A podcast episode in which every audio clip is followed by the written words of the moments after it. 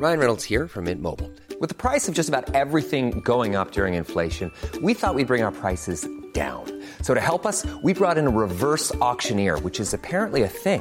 Mint Mobile unlimited premium wireless. Ready to get 30, 30, bit to get 30, bit to get 20, 20, 20, bit to get 20, 20, bit to get 15, 15, 15, 15 just 15 bucks a month. So, Give it a try at mintmobile.com slash switch.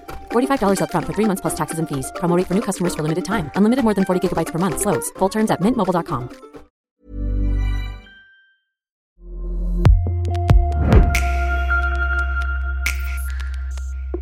Hola, ¿qué tal? Aquí estamos en una nueva edición de esta aventura que es una locura y que no sabemos hasta dónde nos va a llevar y tenemos un poco de miedo, pero también mucho entusiasmo. Y en esta ocasión hemos preparado para ustedes estas morras y yo un tema bien interesante, súper profundo, un tema con mucho seso y pensamiento crítico y se llama ¿Qué veíamos en los noventas? No, ¿qué fue nuestro modelo a seguir? Nuestras mujeres modelos a seguir en eh, nuestras adolescencias. Está conmigo y con todas Jessica Fernández, muy suave, ella muy suave. Romina Sacre, muy suave también. Hola. Eh, Bárbara Redondo, muy suave también ella. Hola. Y la Yo Chávez, sí hablo así, es lo peor. Oh, y la Chávez que lo va a hacer como le dé la gana. Hola. ¡Ay, qué falsa! falsa, Y ahorita. Entonces, bueno, este es un episodio más de esta mesa que ya les estamos- hemos estado platicando.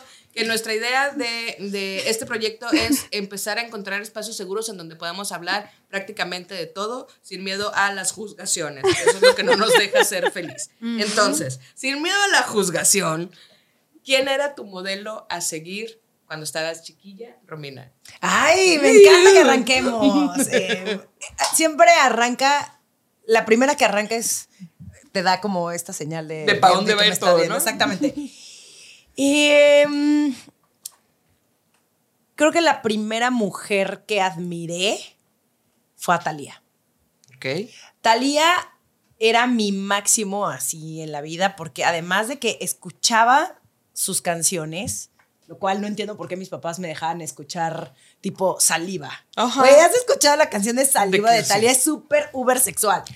Pero la veía también en las telenovelas y yo quería ser como ella. Entonces se me hacía guapísima. Hasta la fecha se me hace guapísima, se me hace lo máximo Talía, pero yo cuando era chiquita había algo de ella que, que como que me hipnotizaba. O sea, aparte amaba cómo se vestía. ¿Ubican cómo se vestía como en los Con 90? las florecitas Que salía y los como osos con, con- con- ajá, sí, con dos ositos y este, muy rarísimo. Y luego cuando salió en su álbum Amor a la Mexicana, porque yo, yo tengo toda esta información, ¿ok? Yo tengo mucha En mi información. mente yo tengo una duda. 90. Y tenía como dos guitarras aquí cuando salió cantando Amor a la Mexicana. Y güey, yo, güey, no podía. ¿Qué? A todo esto, ¿qué es? Era letra de saliva. Eh, algo, es que empezaba como, ay, güey, De es que no me decía, "Mm, Me emborracha. Mm, tu saliva. Ay, saliva. O sea, güey, O sea, muy mal. Era como, estás hablando de un fluido, güey, de entrada. Era como, porque estamos hablando de ese fluido? Guácala. Ron, pero yo tengo una duda. Eh, o sea, ¿cuándo fue? ¿Época quinceañera? ¿Época de las. Marías? ¿O desde siempre, desde que la viste? Y, cuando yo tenía como 6, 7 años. O sea, quinceañera. ¿Quinceañera? Ah, cuando ella, ah, Oh. cuando ella era quinceañera. Ajá, justo. Yo pensé que Romina, güey, ¿cómo son las Marías? No, no, yo creo que ¿Cuál no, es yo, esa edad? no, yo creo que Talía ya estaba más grande que en quinceañera, ¿eh? No sé. No, porque Talía es, o sea, Talía que tiene como 52, ¿no? No sé. Sí, Sí. como 50. Sí, como No sí, más. Como 52, 53 ha de tener. No, pues entonces. No, a ver, voy a no, checar. dijo no más. Entonces, Déjenme sí, valido o sea, el dato. no, ya tenía, si yo tenía, no sé, 7, 8, ella ya estaba más grande, no tenía 15 ni de broma. O sea, sí No, tenía como pero no 50. tenía 15 cuando le hizo de Tiene quinceañera. 51. Este dato está 51, avalado ahí por el secretario de, de la Está. gobernación. No, sea- yo, creo que ya sea, no- yo creo que ya sea novelas y era, pues ya, ya cantaba sus canciones y sus álbumes. Y ya no estaba en Timbiriche, ya era. Ya no estaba en Timbiriche. ¿Y por qué las mirabas? Justamente por eso, ¿sabes qué? El otro día me puse a pensar el por qué eh, las mujeres, ¿no? Eh, admiramos a otras mujeres, pero que están como en un escenario, ¿no? Y creo que es que las mujeres no están, como que las mujeres no ocupan espacio. Y cuando vemos una mujer que se apropia de del espacio y también es muy segura de sí misma y no le da pena el cantar, el bailar, el enseñar su cuerpo, el, el como ir- irradiar estas... Siento que a todas las demás nos atrae muchísimo y lo podemos ver con Shakira, con Beyoncé, con Miley, con ¿Sabes Dua? Lipa, con Taylor Swift. O sea, como que se Rihanna. apropian ellas con Rihanna. Siento que es algo que a todas nos. Con Gloria Trevi. O sea, Yo sí- siento sí que es una esta como chispa muy cabrona. Noción de libertad, ¿no? Exacto, también. Como de que Sí. esta morra es libre y hace lo que quiere y dice lo que quiere y se viste como quiere, ¿no? Y siento que Talía se ha sido de las mujeres más auténticas, la verdad. Dentro de esta. de- in- o sea, a pesar de haber crecido en un ambiente televiso, Talía es muy auténtica, güey. Súper auténtica. Cabrón. sí. Y sí creo que, o sea, en su momento impuso, tienes toda la razón, como ciertas tendencias de moda, ¿sabes? O sea, ahorita que dijiste, era un poco lo que hizo en otro contexto, en otros tiempos, Lady Gaga. O sea, esto de ponerse peluches, o sea, sí, viendo hacia atrás, sí fue una trendsetter en muchas formas. ¿Tú a quién admirabas, Barbs? Yo, alguien en una categoría muy distinta, la misma industria, pero Alaska y Dinarama. Era súper fan. ¿Quién? Alaska y Alaska Dinarama. ¿Dónde está el- eso? Sí. Sí, Ah, o sea. ¿Quién tenía es? Yo no- años. Tú ni nadie. Ah, Sí. ya, ya, ya, ya, ya, ya, O ya, sea, ya. realmente Uf. se llama Olvido Garo. ¿no? Tenía esta banda, Alaska y Dinarama. La portada fue el primer cassette que compré. Después se hizo Fangoria. O sea, yo de verdad como que esta anécdota me encanta porque pienso y digo, wow, mi mamá que, sí- o sea, desde niña me dejó... La portada era un disco de Alaska con una sierra eléctrica, ¿no? O sea, de perfil, así como que la sierra, así como fálica, ya sabes. Y creo que el disco se llamaba Pecado algo. Y las letras, o sea, de ese disco y del otro, Las Funcionaria. Asesina, La Hormiga Millonaria. Son las letras también de canciones profanas, ¿sabes? Yo tenía siete años y cantaba esta música. Pero era ese mismo punto de decir a alguien. O sea, la primera vez que la vi no sabía también si era hombre, si era mujer. O sea, muchas cosas, ¿sabes? Como, ¿Qué es esto de, de tanta libertad, de tan disruptiva? Y como ella cuando en su performance como que provocaba y retaba desde sus letras, ¿sabes?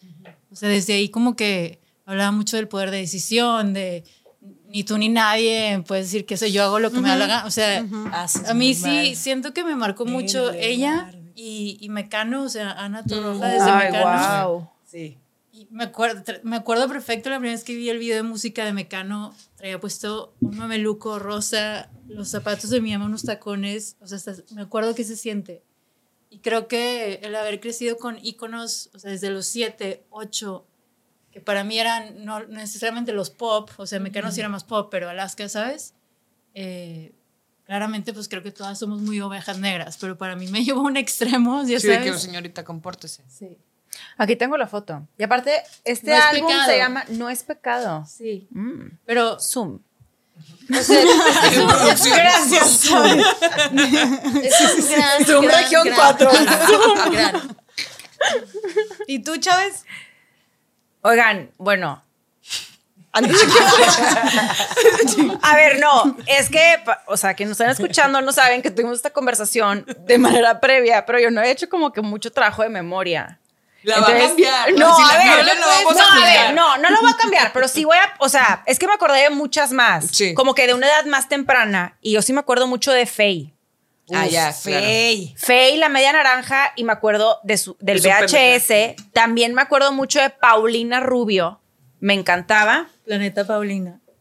No, fíjate, creo que me tocó, ni la de Nieva Nieva me tocó. No, claro que no, porque la Chávez, No. o sea, la Chávez ya le tocó cuando Paulina Rubio ya cantaba Yo no soy esa mujer. Sí, ya me El tocó. himno ya. feminista del 2002. Ah, Ah, Y también- claro, no. Y Es me tocó como 2001. Shakira en pies descalzos. O sea, yo veía a Shakira y me acuerdo perfecto porque se parecía a una amiga de mi mamá. Y era de que Shakira y era de que no, no, ella no es. Ah, muy bien. Pero bueno, que pero, ok, ahí les va. Esto es lo que yo les platicaba. Pero que sea, por ejemplo, pero que sea conductora. no, No. conductora. Pero te voy a decir O sea, ahorita lo que dijo Romina me resonó demasiado porque Estamos en un espacio seguro. De eso se trata esta mesa, de hablar de nuestras Nadie va a. Nadie va a juzgar. Nadie te está juzgando. aparte de creo que ustedes están juzgando lo que voy a decir, entonces también están metiendo No, un juicio. no, bueno, no, entonces se rían. A ver, yo Sí. nomás estoy esperando el momento en el que tú menciones el nombre de esta mujer porque yo tengo algo que agregar. Son dos mujeres. Y A un ver, camino.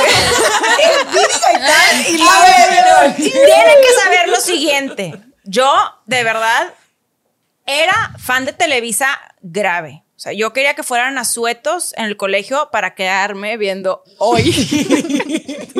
Me reí no porque te esté juzgando, sino porque estoy viendo el trabajo que te cuesta verbalizarlo. No, no me cuesta verbalizarlo. La verdad, a mí me encantaba hoy muchísimo. Ojo, y no hay un juicio, pero no, no, sé, no esperábamos que estas declaraciones. Obviamente no. Obviamente no no. O sea, tenía, mi mundo estaba, pues, estaba la, la vara medio, pues, ¿verdad?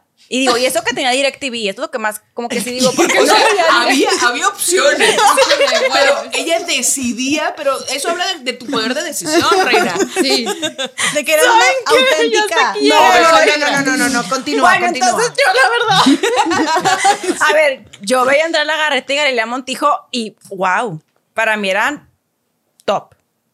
Yo obviamente no es como que aspiraba a ser como ellas. No, pero te gusta, se veía chido. No, pues para mí era wow porque las estaba viendo en la tele y estaba en un programa matutino y se me hacían pues chidas. Y eran, y eran exitosas. Al final de cuentas también Muy. asociabas tu. O sea, era una persona exitosa, pero. Obviamente, y si no era ella, era Flor Rubio con Pepillo Origel en la oreja.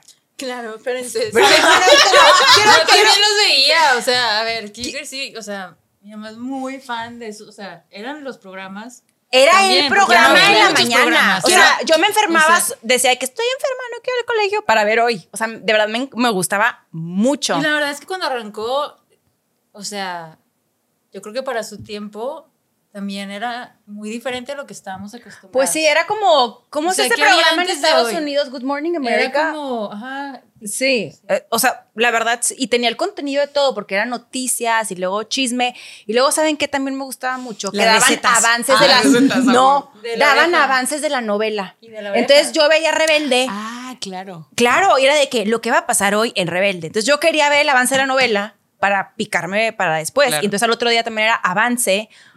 Era contenido, la verdad es que en su momento disruptivo. No sé, no sé, no sé. No sé si la palabra que estás buscando no, es No, tienes que argumentar tus gustos. Oigan, O no, sea, no, no, no, no. Obviamente era sarcasmo lo que estaba diciendo. Ustedes se clavaron. No, a ver. O sea, ahora las pendejas son las No, Ahora las que no, no, no. entendimos, No, eso es un chiste para gente o sea, estoy diciendo que No. porque era sueto, nada más. ¿Qué cosa? No. No, a ver, obviamente no era disruptivo y obviamente cuando lo veía no tenía ni siquiera. No, pero ni tenías conciencia No de tenía conciencia absolutamente Tenías nada. 999 canales y elegías ver ese. Pues no, porque no, porque te voy a decir algo. En mi defensa, yo lo Sí, veía en la cocina y era juicioso. antena, era antena local. Entonces era eso o ver, pues voy a decir algo súper local. Oro, oro, oro. ¿Nadie se acuerda de Charles, el de las noticias de Monterrey? No, no, bueno, no, muy local. O sea, habían cinco canales. No, sí me acuerdo del A ver, Entonces era Canal pero 5 no reinventa. importa. Güey, aunque O- hubieran 1500 canales y a ti te Sí, gustaba. No, pero es que no, re- realmente Sí, yo creo. No, si habían cinco canales. No, es que se ven cinco canales, no, de verdad sí. Yo quiero, Sí. yo No quiero Sky. defender un o poco sea, no el había punto de Sky. Mariana. Como que luego estamos pensando que había esto de. O sea, no había mucha opción. No, y no había muchos programas tampoco. No, no, no. No, a ver, no por nada tenía luego un rating. Sí. Cállate, que luego conforme se abre la oferta es, pues ya no tengo el rating de hace 20 años, pues no, chico, ahora compites contra 1900 canales y la globalización también permitió que tuviéramos acceso a otros contenidos. Creo ahorita que lo estoy, estoy diciendo esto, obviamente no había DirecTV. Es que para la gente que nos escucha en Monterrey es más Bueno, como... tenía la parabólica antes. Pero ni sabía usar. A ver, oigan, tenía 7 años, 8. Pero además, ojo, bueno, dos cosas. ¿Por qué tendríamos que explicar como nuestros gustos en ese sentido? Porque ese es el pedo de cuando traemos estos placeres culposos. Porque como que nos dijeron, y ahora lo estamos midiendo, no juzgando, pero midiendo con la información que tenemos ahora. Ajá. Pero también te voy a decir una cosa. No, más allá de eso... Pero te estoy defendiendo, no me... No, no, no, no, no.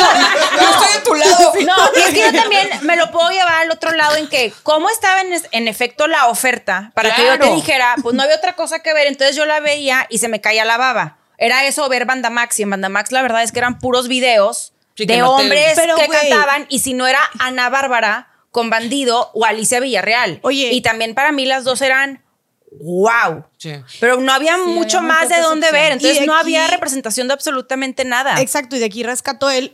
La, la neta, no tengo idea de el 99% de las personas que dijeron, más que Talía. pero no sé cómo era el contenido que, es- que, de lo que tú estás viendo, pero qué cabrón lo que dices de que, güey, pues esas eran las mujeres que me, o sea, que me tocaba ver y por ende aspiraba o eran como mi inspiración, porque no había nada más. Entonces también no te queda otra opción más que ver aspiracionalmente a estas mujeres porque son las únicas que había y no sé qué tipo de contenido tenían. Tal vez sí estaba chido, pero también que cabrón que cuando no hay opciones, pues pareciera que nada más que nada más podemos enfocarnos en cierta cosa. Pero no sí sé creo si me que, estoy explicando. o sea, para mí no era aspiracional para nada. ah, pues es que dijiste que las admirabas. No, es que no, más bien era una admiración, pero no necesariamente porque admire a alguien a quien lo era. hacer. Porque Porque ya. inclusive les platicaba antes de grabar que yo crecí con esta idea de que las mujeres que estaban tomando esos espacios lo habían hecho porque habían hecho algo sexual con el productor.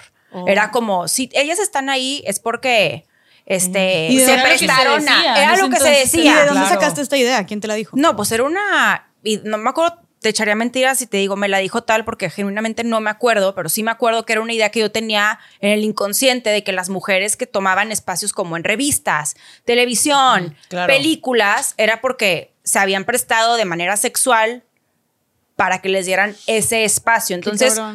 Y por lo mismo no aspiraba a eso, porque para mí sí era como, ah, ok, entonces yo para llegar a ese lugar tengo que prestarme físicamente para que me den el espacio. Pero sí las admiraba porque se me hacía, pues wow, o sea, de pronto ves un- en la es, tele, es justo sí, lo que mencionó Romina, de lo del escenario, y, y se me hacía wow. Y obviamente, digo, al final del día, yo sí creo que ahorita nos estábamos riendo, digo, obviamente en tono de burla, porque creo que en burla en que a lo mejor nadie se hubiera imaginado como que, ay, Sí. ve- las veía wow. Pero yo también creo que inclusive ellas fueron creciendo y conforme crecieron se construyeron y vieron cosas de una manera distinta, porque hasta cierto punto también, pues no sé si fueron víctimas como tal, pero ellas también respondían a lo que les... A lo que el a lo que, la, a lo que producción pedía que- Claro, que, se güey. hiciera. No, totalmente. A Y, quiero, quiero agregar algo. O sea, creo que a mí me dio risa más el, el pensar que a la Chávez le gustaba hoy. Como hoy como programa, ¿sabes? No que de- fueras Sí. fan de Andrea Legarreta ni de Galilea Montijo, porque hay muchas personas que como que ven menos a las conductoras de televisión como si fuera un trabajo fácil. Y la neta, hacer un programa todos los días Súper de difícil. casi cinco horas, o no sé cuánto duran esos programas, Súper. porque además es Todo mañana, eternos, güey. verse como se ven, Sí, wow. porque están espectacularmente guapas. Y además son muy buenas en su chamba, porque hay un chingo de otras mujeres que quisieran tener el espacio y el programa que ellas tienen y no, lo, y no llegan No, ahí, son ¿sabes? mujeres súper talentosas. Al final están súper preparadas, son mujeres muy talentosas y que creo que es esto, es como la percepción que todo el mundo tiene de estas mujeres que se dedican a la televisión y que entonces como que demeritamos su talento y su éxito, etcétera, por Claro. únicamente por estar en los medios masivos, ¿no? Y, y paréntesis, nada más para agregar un poquito a eso que es, de nuevo, la- nuestra sorpresa, porque lo hablamos muy por encima antes de empezar a grabar, es, o sea, por la personalidad de lo que conocemos de la Chávez. Yo, del tiempo que tengo de conocerte, no sabía este lado farándula que te gusta. Ah, me fascina. Y es como, wow, ¿cómo? o sea, yo pensé que a lo mejor me iba a decir este, Ruth Bader Ginsburg, ¿no? La primera este, mujer de la Suprema Corte de Justicia de Estados Unidos. No, ver. O sea, pensaría, Sí, ¿no? pero no, nada que ver. Y también eso es muy chingón ver la cultura pop, cómo nos ha influenciado de una forma u otra, porque sí, y sí quiero rescatar que, o sea, no quiere decir que hoy no, pero en su momento el formato del programa, que era bastante, mucho más amigable, ¿no? Porque est- estás diario en la sala de, la, de las casas de las personas, ¿no? Sí crearon otro tipo de dinámica que ya no era tan acartonada, no era cuadrada, y era, o sea, en, mi casa yo pensaba, les voy a dar un ejemplo, mi mamá diario escuchaba en la radio Maxine Woodside, es cuando la acompañaba a hacer vueltas, no sé, ay, vamos a poner a mis amigos. Yo toda la vida pensé, o sea, hasta que tuve como 20 años, de que no eran sus amigos, ¿sabes? De que era la radio. mi tía, mi tía Mi tía Maxine. Maxine. Por eso cuando le pasó lo yo sentí horrible. Porque era como mi tía. Mi tía la Maxine, conocí, ¿sabes? Pero. Pero es esta cosa también, yo creo que de provincia que, o sea, hay un grado de sí es ser aspiracional porque todo lo que son estos espacios, ¿no? De, de los medios, pues hay, representan un tipo de poder, ¿no? El decir, wow, que puedes tener la libertad de expresarte hasta cierto punto. A ver, Yo- perdón que voy a interrumpir, pero luego no por nada, inclusive conforme íbamos avanzando, progresando y evolucionando, una solicitud y queja frontal hacia las televisoras, porque antes, o sea, ahorita obviamente no, pero en su momento, oye, las novelas dictaban una narrativa nacional. Entonces era, tenían No, un pero hasta la fecha. Güey, claro que está la Sí. fecha. Lo que pasa es que ya no las vemos, o bueno, por lo menos nosotras aquí, mm, güey, ¿hace cuánto no ves una telenovela? Pero, y también tú eres de otra generación muy diferente a, la- a nosotras, pero mm, toda mi generación, También, por toda favor, mi no generación creció viendo telenovelas, era lo que dictaban. No, no, no, en, en mi generación también todavía, yo creo que hasta, no sé, por ejemplo, Teresa, eran de- ya de las últimas que Ah, como sí, que sí tenían, Teresa. que el horario estelar en Televisa, digo, ahorita ha vuelto como que a agarrar, pero sí creo, es justo lo que decía, conforme se abrió un poco la oferta, digo, no por nada tuvieron que entrar a plataformas de streaming, eso te dice todo, de que eventualmente sí está competido el, el pues el mercado, por así Sí, güey, la decirlo. gente ya vio Game of Thrones, no Claro. se va a poner a ver soñadoras. Pero ¿sabes? deja tú, pero si era una queja de que, quién sabe, de es que un clásico. Sí, pero Güey, la gente sigue No, viendo la no, Rosa de Estoy Sí, necesito hablar, güey, porque me va a dar algo. Se me están obviamente- acumulando los temas, o sea, güey. obviamente sí era una queja de si la narrativa Ok. tiene que cambiar y sí, porque sí eventualmente se está está plasmándose también en realidades en las casas, porque sí eventualmente dictaban una cultura y una manera de pensar y una manera de abordarse que tenían tienen todavía un poder impresionante de, de influencia y de, y de movilización social. Yo tengo dos comentarios, bueno, tres, bueno, cuatro, bueno, cinco muy puntuales.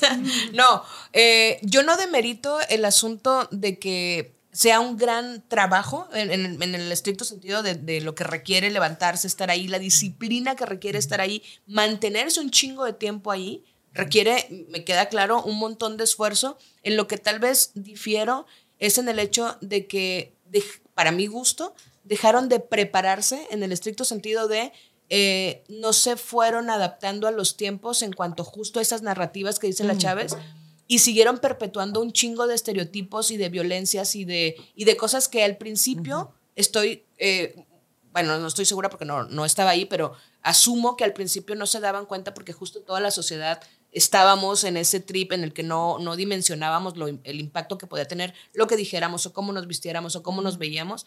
Pero yo si les pudiera, eh, si recrimino algo en ese proyecto, en esos, en esos proyectos de televisión abierta, justo es que no se actualizaron o que, no, o que decidieron quedarse así porque es mucho más fácil estar con tu audiencia cautiva Claro. siguiendo eh, estos mismos estereotipos y, y estos mismos conceptos que, como lo dice la Chávez, marcan tendencias. Es decir, el hecho de que veamos a una mujer hablando de, haciendo un comentario totalmente desinformado de algo, eh, tiene un impacto social porque ahora entonces dicen, güey, es que las de la tele son bien tontas, mira lo que dicen.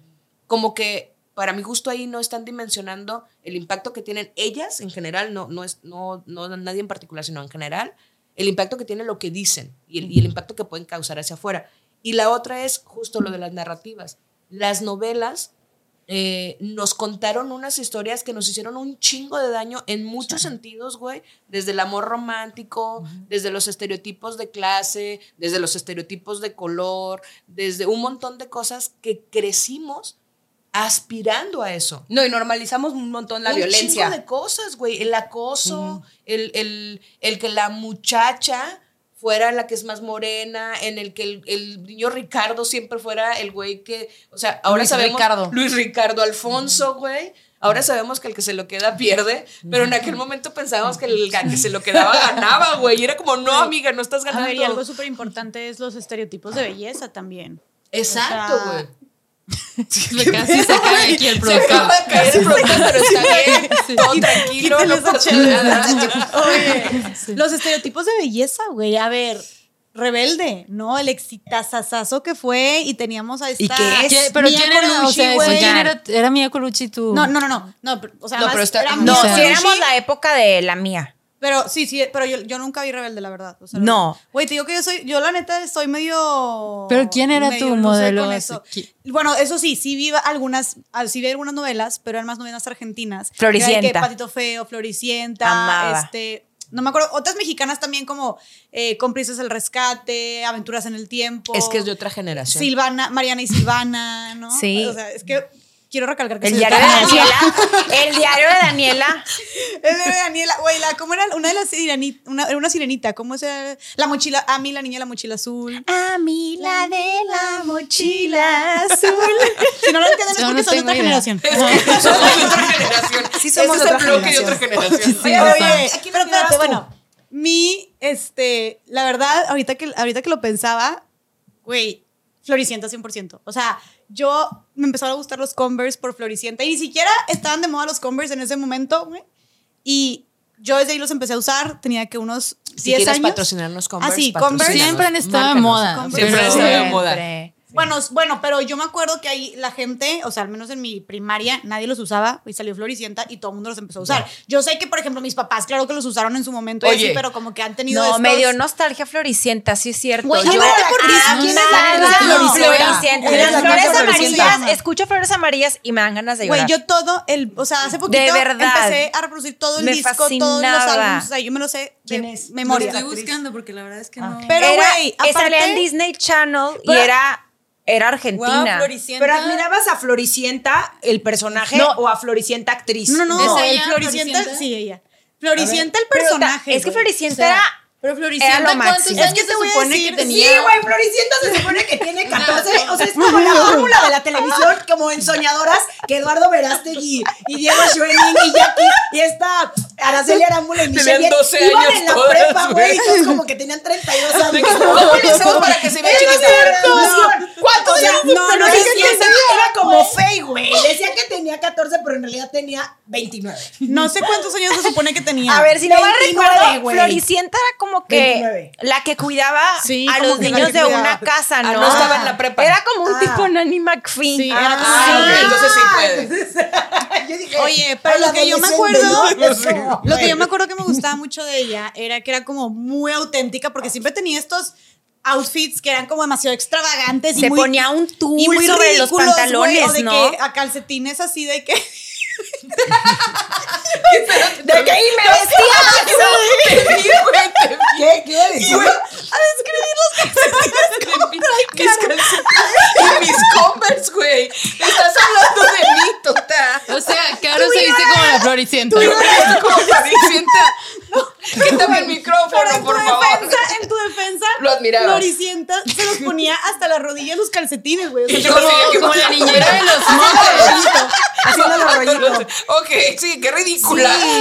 Sí, Jess, eso está mal. Para la, gente, para la gente que no entiende, Caro tiene unos calcetines justo como los que iba a describir que usaba Floricienta, los, los trae puestos en este momento, así de rayas de colores. Pero, Me gustan mucho los colores.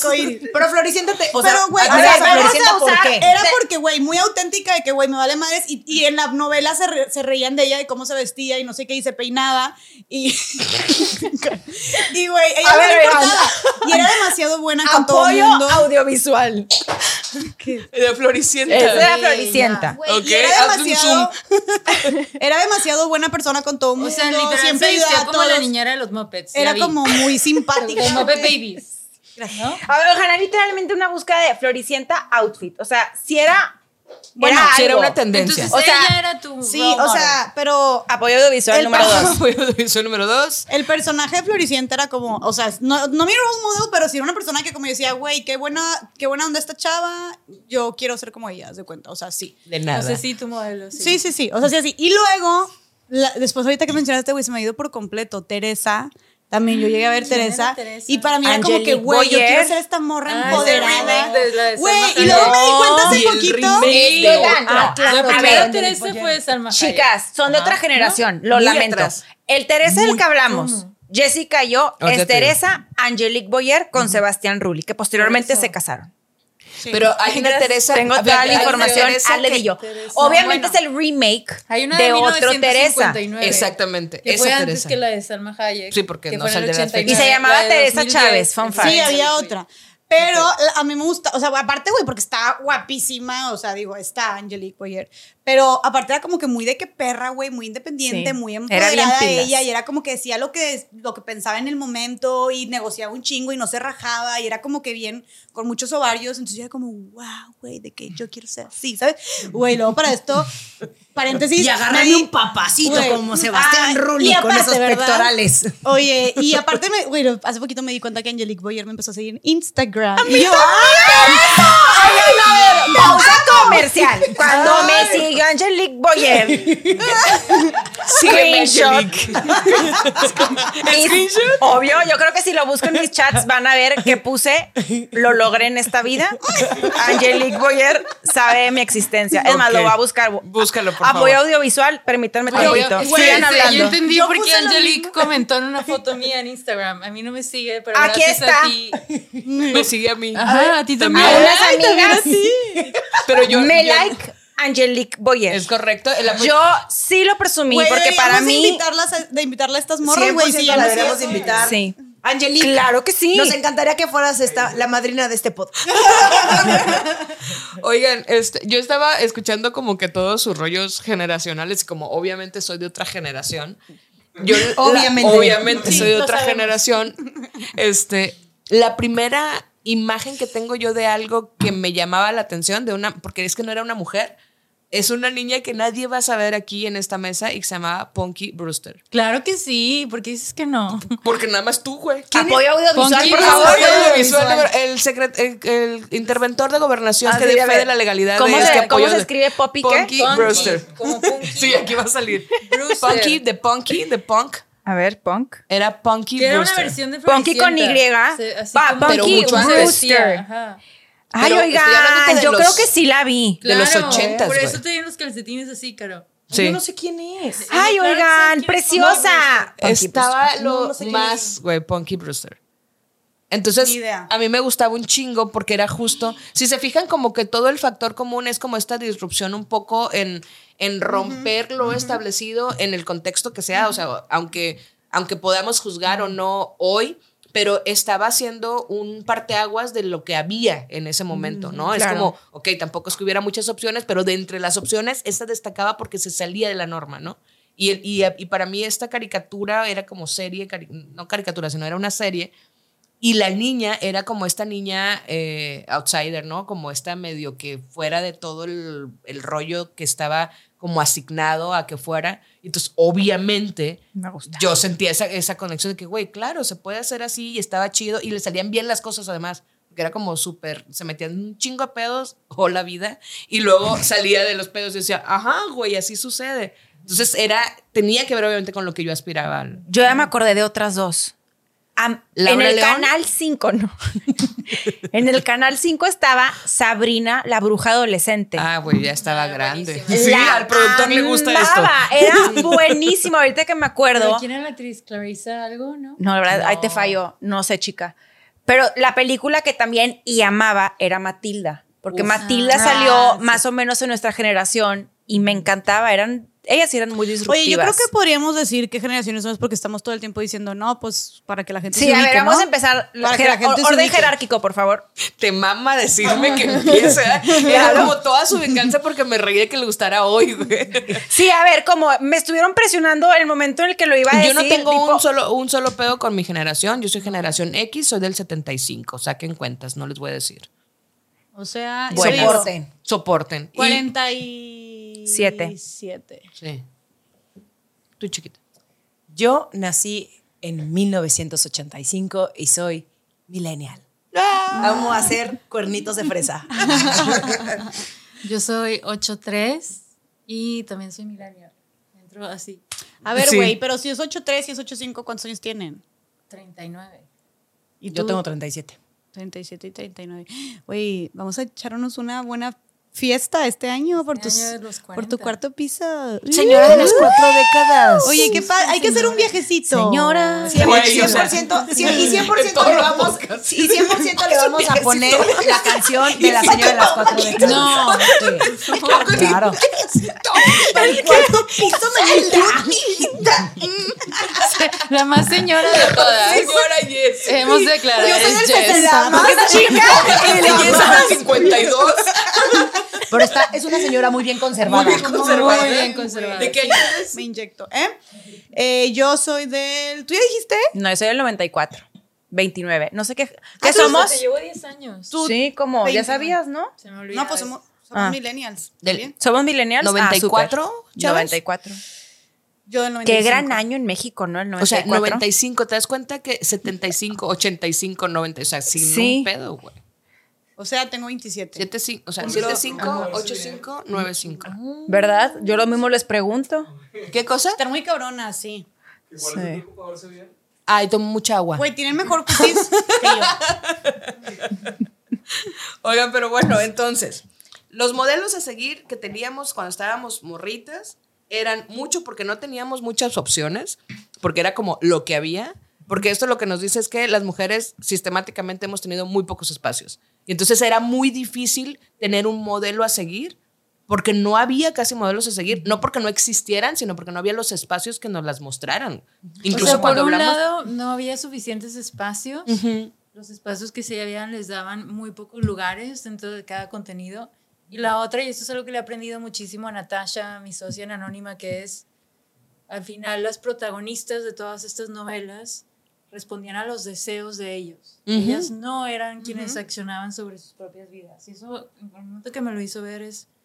claro, pues tenemos estos, sentido, ¿no? estos gráficos, ¿no? Tú yo lo tienes tengo, yo lo ajá, tengo, espérenme. los gráficos ahorita y a lo- ver, apoyo visual número 23. Y recalcando porque iba a decir lo de lo de esta Mia Colucci, que ella, ella cuenta, ¿cómo se llama esta? Anaí. Anaí. Ella cuenta que estuvo, tuvo desórdenes alimenticios, tuvo trastornos, creo que tuvo anorexia y bulimia, eh, grabando Rebelde, porque o sea, tú la ves y era una cosita así, o sea, un palititito, y tenía tanta tensión y tanta presión sobre ella, y obviamente que está hermosa y lo que tú quieras, está.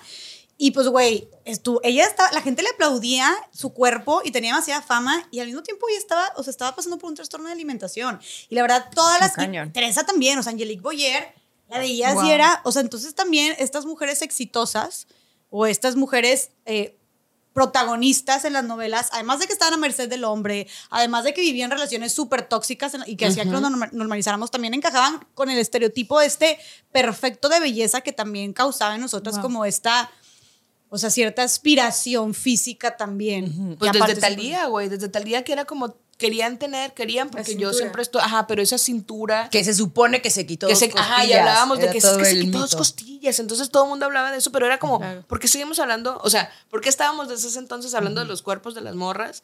Y hablando de esos cuerpos como una cuestión aspiracional, es como si no me veo así, entonces no soy suficiente o no estoy lo suficientemente chida. Por eso un montón de morras durante un gran tiempo tuvimos estos pinches pedos de es que estoy gorda, es que no me veo eh, bien o es que mi color no está, porque no representaba, o sea, porque no, no nos acercábamos a lo que la tele nos decía que teníamos que ser, ¿no? No, y sabes que también es algo muy cabrón y que hace unos cuantos días me cayó el 20, porque sí tengo estas reflexiones, sobre todo porque soy muy fan de la cultura pop y más de la cultura pop de los 90, de cómo las ponían a competir todo el tiempo. O sea, Talía se suponía que era enemiga de Lucerito. Y luego Alejandra Guzmán No, y Paulina, ah, sí, Paulina Rubio, también se odiaban. Y Paulina Rubio odiaba a Talía. Y todo el tiempo era como esta competencia entre ellas que ni siquiera sabemos si era Alejandra cierto o no. Guzmán y Gloria Trevi, ¿no? Era exacto, como el exacto, pleito, como sí. se odian. O sea, Lucía como- Méndez y Verónica Castro. Ajá, como que todo el tiempo las ponen a pelear porque solamente puede haber lugar para una. Está y hoy nos damos cuenta que no es cierto, pero antes, por supuesto que así era. Era como solo una va a ser la protagonista y solamente. Entonces, obviamente, esto también generaba un montón de. No, no sé lo que ha de haber sido para muchas de ellas. O sea, cuando vemos a Paulina Rubio, que eh, cuando yo vi su video de en, en la pandemia, ya me salté muchísimos más años, ¿no? Pero en la pandemia que sale en un live, en un Ah, concierto. toda- Sí, sale, pues, claramente la señora pues estaba o bebida o algo, pero pues trae todo el rímel corrido, el pelo así, y sale diciendo mucha incoherencia. Sí. Y yo vi el video y la verdad me dio risa. Y estoy mal yo. O sea, Sí. pues, está- estoy mal porque no me debí de haber burlado de ella, pero me dio risa. Y después dije, no, es tu machito interno que se está burlando de ella, porque justamente es lo que quiere el patriarcado, ¿no? Hay un libro buenísimo que amo, que se llama Trainwreck, de Sadie Doyle, que justamente explica este fenómeno. Es que no existe un- una palabra literal para train wreck en español, porque es como tren descarrilado. Pero prácticamente, pues se pueden dar una, una idea, ¿no? De, de, de estas mujeres que se descarrilaron, ¿no? Y entonces habla de Britney Spears, y habla de Whitney Houston, y habla de Marilyn Monroe, y habla de Amy Winehouse, del cómo amamos subir a estas mujeres y después disfrutar cada segundo en el que ellas se caen. O sea, Cañón. nadie Sí, levantó la mano a decir, oigan, tal vez no nos deberíamos de burlar de Amy Winehouse porque se está claramente muriendo de hambre y encima de todo tiene una adicción y encima de todo está en una relación tóxica Puta, sí, y güey. tuvo que morirse y, y prácticamente solo así las dejamos descansar y solo así las glorificamos. Y la neta es que es tan pinche cabrón el, el maldito patriarcado y creo que más en, en- digo, ahorita claramente, ¿no? Es muy fuerte, pero Sí. en los 80, 90, la mayoría de las mujeres que eran famosas terminaron de alguna u otra forma siendo una burla, güey. O sea, Lupita D'Alessio terminó con problemas de adicciones. Sí. Esta, esta, esta que, esta, Lucía Méndez. O sea, todas, ell- muchas de ellas Sí. terminaron o sin dinero o siendo estafadas por un hombre o, güey, las sacaron de Televisa y las vetaron. O sea, es muy triste como ha habido muy pocas que han tenido una carrera de muchísimos años sin haber sufrido una adicción o estar en rehabilitación o haber tenido un escándalo Imagínate de la maridos. presión en la que Claro, estaban güey. viviendo. Y como decía ahorita la chava. Y aparte muy solitario, porque en el momento en el que yo te Ah, aviso, o sea, en el claro. momento en el que yo, yo te digo, ella es tu enemiga, y es como, pero ¿cómo estamos en esta misma No, industria? no. Ella es tu enemiga. Sí. No podemos hablar de cómo nos vamos a unir para poder cobrar mejor, para poder exigir Claro. más, para poder hacer colaboraciones, para poder crecer como industria. No, no, vamos a separarlas a todas. Güey, y eso, es no, cabrón. y eso no ha cambiado mucho. O sea, digo, y no es que esté en ese medio, pero recientemente estuve, estuve compartiendo como en un foro, un panel con una actriz, que de hecho ella es latina, pero se, ya se fue, o sea, se fue a Estados Unidos, creo que está, no sé si está actuando en Hollywood o qué, pero está actuando allá. Y habla, habla precisamente de esto, de también esta super competencia que hay entre mujeres y de cómo les exigen un chingo más y también del acoso que hay, bla, bla, bla. Y ahorita esto me recuerda, o sea, ahorita que dijiste que ponían a competir, o sea, que se ponían a competir entre estas mujeres artistas, que solitos los ponían a competir. Y la narrativa, y- sobre todo es, sí. es importante, que la prensa también las ponga a Ah, competir. claro. Porque Pero, güey, ¿qué tanto ves eso en vatos? O sea, no sé, en esa época, por ejemplo, cuántos, o sea, cuántos vatos ponían en los titulares Pero de que no recuerdo Chuchito y ningún Chuchito. pleito como Ajá. Lucía Méndez. O sea, ahorita te dije rápido, en chinga sacamos No un había, montón de- creo que no había. Y o no sea, recuerdo, güey. También no hay como team, así como hubo team Jennifer, team Angelina. O sea, yo no tengo presente si haya habido. Güey, hasta. Jennifer y Angelina, ¿Sabes? que es todavía más reciente. Pero espérate, y ahora lo aterrizo ahorita, o sea, dije, no manches, me cayó también así. Que ahorita les, les paso las noticias recientes de que está pasando exactamente lo mismo, Hailey pero Bieber, con ¿vas a Hailey? Bieber y Selena Gómez, güey. Exactamente lo mismo. Y literalmente Selena Gómez acaba de subir eh, un story diciendo que Hailey Bieber le habló diciéndole que está teniendo amenazas de muerte por todo, o sea, por el, todo el bullying que está recibiendo por la- los fans locos de Selena y de Justin y no sé cuánta cosa, güey. Y es algo súper tóxico porque, a ver, en conclusión para la gente que no sabe de qué estábamos hablando, Selena Gómez es una mujer súper famosa, andaba con Justin Bieber, este otro vato súper famoso. hace años aparte. años, ya supérenlo, por favor. súper- su- un chorro de años y luego como que súper tóxico, como que este güey la engañó con un chorro de modelos de Victoria's Secret y súper tóxico el asunto. Cortó con él, pero sí eran como que los amores de sus vidas, pero cortaron y a los dos meses, al parecer, él como que le propuso matrimonio a Hailey. Este chisme me lo acaba de dar mi hermana ayer, todo así de que todo. Tuitero. resumido, ¿no? El chismillennial. Cabe cabe recalcar que todos tienen como menos de 25 años. Sí, o sea, no. que también cuando Justin Bieber No, fue un cretino, ah, o sea, ah, cuando con sucedió, Selena Gómez sí. eran unos chiquillos Sí, cretinos, 20, cuando todo el mundo tuvo No, un hombre, patán claro, y tú eras Sí. una Menos de cretina también. 23. Sí, Tú sí, sí.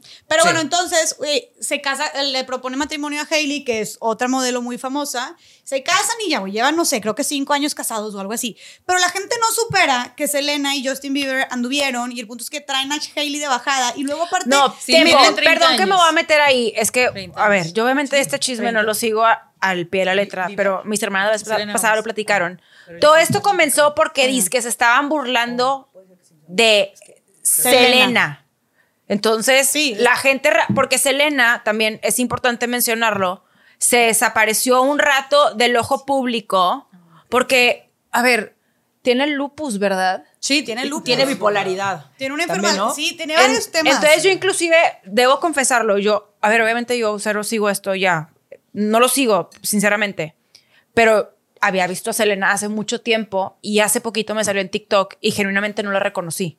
Fue que, wow, ¿quién es? Subió mucho de peso. Es que es, es por los, son por los tratamientos. Sí, sí, sí, por eso, pero subió Sí, mucho de o sea, peso. se cuenta Y ella que dice, subí mucho de peso, güey. Que eso también eso justo, yo ahorita cuando platicábamos de cómo juzgamos a la mujer que está en el ojo público, estábamos hablando de Trainwreck. Sí pensé ahorita mucho en Selena, porque sí veo que la conversación se ha hecho un poco más empática. Desde luego que, por supuesto, siempre, pues no sé, antes existía muchísimo Perez Hilton, TMC, y literalmente vivían de hacer garras a artistas. No sé si lo siguen haciendo con esa misma severidad sí. ahorita. Es que, por supuesto o que no. sí. Claro, o sea, el hecho de que hoy el TV Notas venda lo que vende es porque a la banda le mama ver y sobre todo a la mayoría a las que critican son a las mujeres. Bueno, a mí, ok, a mí pero me tiempo, impresiona es- que eso que dices no ha pasado en México. Es que exacto, O estamos sea, hablando de una conversación si ustedes de se acuerdan un poco de de, Paris Hilton, Estados Unidos. Este, y cómo era, y Fashion Police, o sea, que después de ser varios eh, conductores ciertas declaraciones, ya la cultura del pro- de los contenidos no era así. Y yo no he visto esa transformación a la par En México. acá. Pero TMC sigue siendo una mierda. Sí, sí, pero, No, no, sí. o sea, Yo la verdad es que le seguí. No, No, sé si, no sé si, no sé la si, pista. no no sé si sé Paris, decir. no sé si Paris Hilton ya le bajó cuatro rayas y creo que es un poco más consciente de que en algún bueno, punto era super bully. ya no lo veo. Es que yo no lo veo Pero tanto. tal vez nosotros ya no lo consumimos tanto. Sí, no, no, porque yo sí era esa persona que amaba comprar las revistas de chismes y así, mira. Ah, ja, ja, ja, ja, qué cagado que Lindsay Lohan la cacharon otra vez hasta el huevo saliendo de un antro. Me daba mucha risa, güey. Me daba muchísima risa ver cómo salían estas señoritas este, sin zapato, así, güey, hasta el rabo del antro. Y claro, nunca en mi vida, porque tenía 22 años y no sabía ni siquiera lo que era el patriarcado ni el machismo, etcétera. Y, y así era. Y, y lo más cabrón de todo, y en Trainwreck también lo explica muy bien, es el las mujeres somos las que más consumimos Ah, ese claro. tipo de noticias, ese tipo de contenido. O sea, somos parte todas Sí. de un sistema. Por eso nos trauman tanto tantas cosas, güey. A ver, y aquí hay otra cosa bien importante. Hace rato decíamos, no tenemos nosotras presentes que se veía algo tipo como Team Angelina, ¿no? Team Jennifer, este... Ahora, O Team sea, Hailey, Team Selena. Team Selena, exacto. ajá. A ver, también la conversación de salud mental no era una conversación como lo es hoy. claro. Pero, ¿no? güey, es irónico. Perdón, te interrumpí. ¿sí? No, dale, dale. No, es que es irónico que, o sea, bajo esta bandera de la salud mental, ok, de defender a Selena, que se me hace chido que quieran defender a Selena, pero güey, si estás preocupado por la salud mental de una persona y luego vas y amenazas de muerte a la otra persona o la haces caca, de que, güey, ¿qué tanto entonces realmente te preocupa la salud mental? O sea, o entiendo que tal vez seas muy fan de Selena, pero entonces es puro pedo, güey. Es puro, no sé, o es puro fanatismo, o sigue, si- sigue estando un poco mezclado con la misoginia que se nos hace muy fácil, como si vamos a acabarnos a esta mujer, no importa quién sea. Porque no solamente se queda en. Es, es todo un fenómeno muy interesante de analizar, porque no solamente se queda en Hailey y Selena.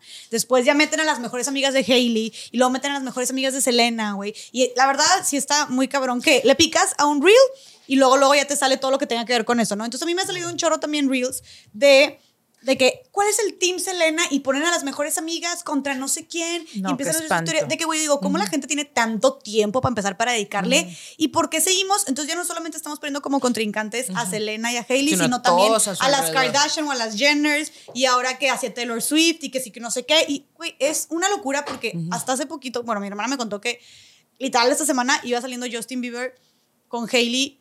Con Hailey Bieber, güey, qué risa, esto parece ya, ¿te gustaba mucho hoy? Pues bueno, aquí estamos. Este, Pido ser sola. No, debo, me gustaba, definitivamente. Yo, Martita Figueroa. Por obvio. Oye, pero iba saliendo Justin Bieber con Hailey, con Hailey Bieber, güey. Y, y- y la, gente, pre- la gente gritándole como paparazzi y así de que, Justin, ¿qué opinas de que Selena está saliendo con no sé qué persona? De que la vas a volver a conquistar, de que te duele, mames, de que la... Güey, lleva, está su esposa al lado, güey. Y de que te, te rompió el corazón, te movió, de que qué vas a hacer para recuperarla. Y, güey, la esposa caminando al lado de él. O sea, neta, la gente está mal, güey. Pero, pero estamos hablando- aquí la crítica es a la industria. O sea, es una crítica a la industria, pero Y a una la vez sociedad, más güey. regresamos a se están peleando por un hombre, ¿sabes? O sea, es lo mismo. Sí. No se están peleando porque se caen mal, porque también no Exacto. todas las viejas te tienen que caer bien, ¿ok? O sea, no, por- no porque sea mujer te tiene que caer bien y eh, no, o sea, no te da el derecho tampoco de destruirla, pero una vez más es la narrativa, es la misma narrativa que Angelina Jolie y, y Jennifer Aniston. Pero Justin bueno, Brad Pitt es, es el Brad Pitt. Bueno, Brad Pitt es hablamos. guapo. Ahí sí, güey. patrocínanos, Nos sacamos los ojos entre todos. Pero, pero es una vez más, es estas dos mujeres que una terminó quedándose con el hombre, que en este caso es Justin Bieber, y la otra, pobrecita. Nadie la pela. Ha estado soltera desde que Justin Bieber le rompió el corazón. O sea, sí ha tenido otras relaciones y así, pero como que siguen traumándola que Justin Bieber se casó con otra, ¿no? Como si ese fuera el premio más cabrón.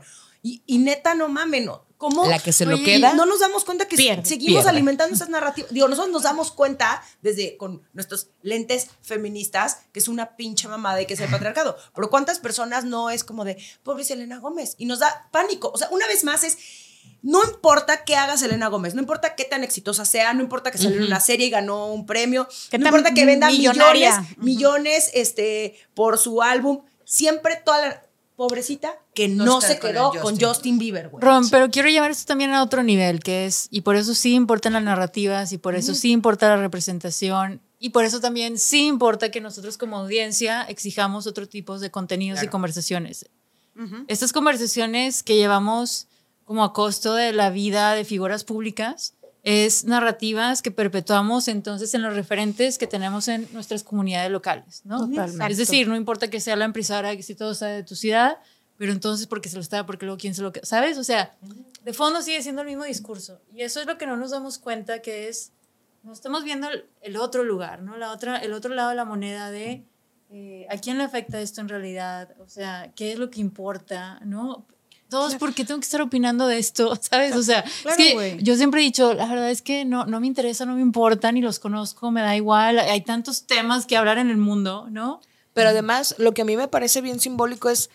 Yo estaba tratando de hacer memoria mientras hablaban, o sea, es decir, no las estaba escuchando, no, sí les estaba escuchando, pero era como tratar de hacer memoria de esos escándalos con vatos.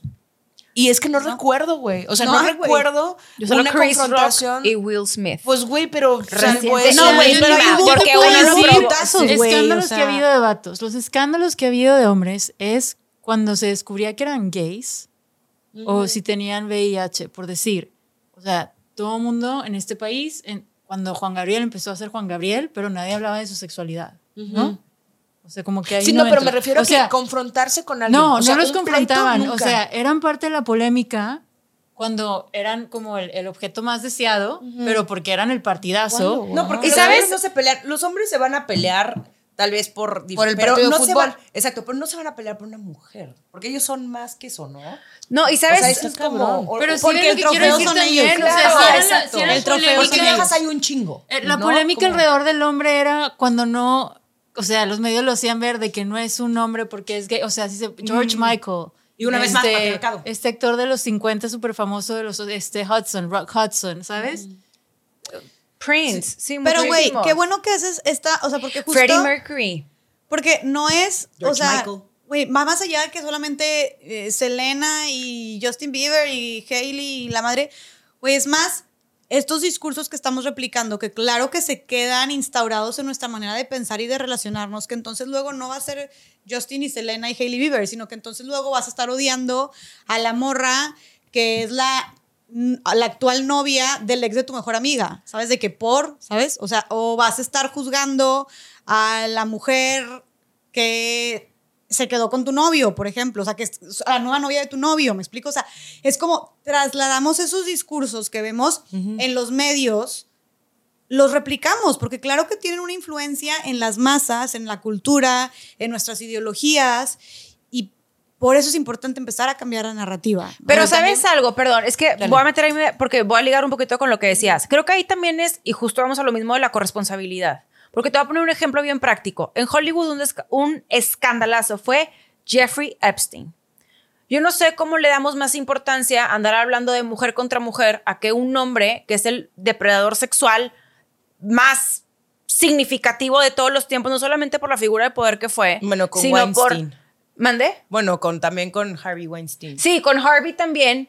Jeffrey Harvey fue una cosa que era de verdad para que estuviéramos hablando todos los días de eso. Pero no, le damos más importancia como audiencia a otros temas y entonces recobra relevancia justo eso. Y al final del día, si no partimos de la premisa de que los medios tienen que existir y Ahora- sube a existir, les estamos dando el clickbait nosotros en vez de realmente decirles, hoy el día de mañana, fíjate, New York Times, sígueme sacando notas de aquellos hombres que son depredadores sexuales o, o acosan a mujeres Exacto. en casas productoras, en empresas, etcétera, pero que dicen, no, pues ni lo saco, güey. O sea, no le van a dar ni siquiera la relevancia que amerita la nota, ni el riesgo a la periodista que lo va a hacer, y mejor sacó un pleito. Selena y Hailey, porque eso sí tiene más Vende. engagement. No, Claro. pues está O sea, sí veo lo que dices y sí creo que es- esto es bien importante decir, es si era como una noticia de todos los días, acá no lo era y por eso acá cuando llega Me Too no funciona en el 2017 y por eso en Estados Unidos sí funciona porque Exacto. se llevaron a cabo investigaciones desde el New York Times, desde el New Yorker, o sea, ¿no? Sí, Y- ahí sí sigue Sasha Sokol. ¿Dónde? O sea, y este es un punto que bueno que estamos ahora llegando Sí. a esta parte porque los medios, ¿qué continuidad le están dando a los casos de Sasha? La seriedad que se le debe dar. El tema de Coco Levi, la seriedad que se le debe dar, ¿no? Y Sí. acá, a diferencia de lo que sucedió allá, es como, es un pacto, ¿sabes? Es ese pacto patriarcal de decir, nos protegemos entre la industria perro no come perro. Creo que deberías de dar contexto de lo de, de lo, de lo de Coco Levi, así para la gente que no sepa el caso. Eh, bueno. Ay, eh, justamente el año pasado, en julio del 2022, eh, Dana Ponce, quien es una actriz, salió eh, haciendo un video en redes sociales denunciando un abuso que sufrió por parte del productor, de ex productor de videocine, Coco Levi. Eh, lo denunció eh, ante las autoridades correspondientes. Y yo tuve un, pues sí, una experiencia, no como la de Dana, pero sí de acoso con, con Coco Levi. Algo que yo me guardé durante, pues, casi nueve años. Sí, nueve años. Y fue un momento, pues, bastante duro de... Me acuerdo perfecto de hablarle a Bárbara y decirle, güey, ya lo hicieron público. O sea, Dana Ponce ya lo hizo público. Hay una nota en la quién. Hay varias que están saliendo. Yo creo que estoy lista para yo también alzar la voz. Y me acuerdo que Bárbara me dijo, sí, ¿verdad? Yo creo que ya llegó el momento. Sí, ya llegó el momento. Y, y fue, o sea, es que incluso hablarlo me, me pongo muy nerviosa. O sea, no, no siento que nunca alguien que pasa por una experiencia así, que aparte lo abre y lo hace público, como que lo llegas como a, a superar. Es me perfecto que, pues, obviamente, le hablé a, a Güero Nazar, que es abogado, le pregunté, ¿no? Para también protegerme legalmente.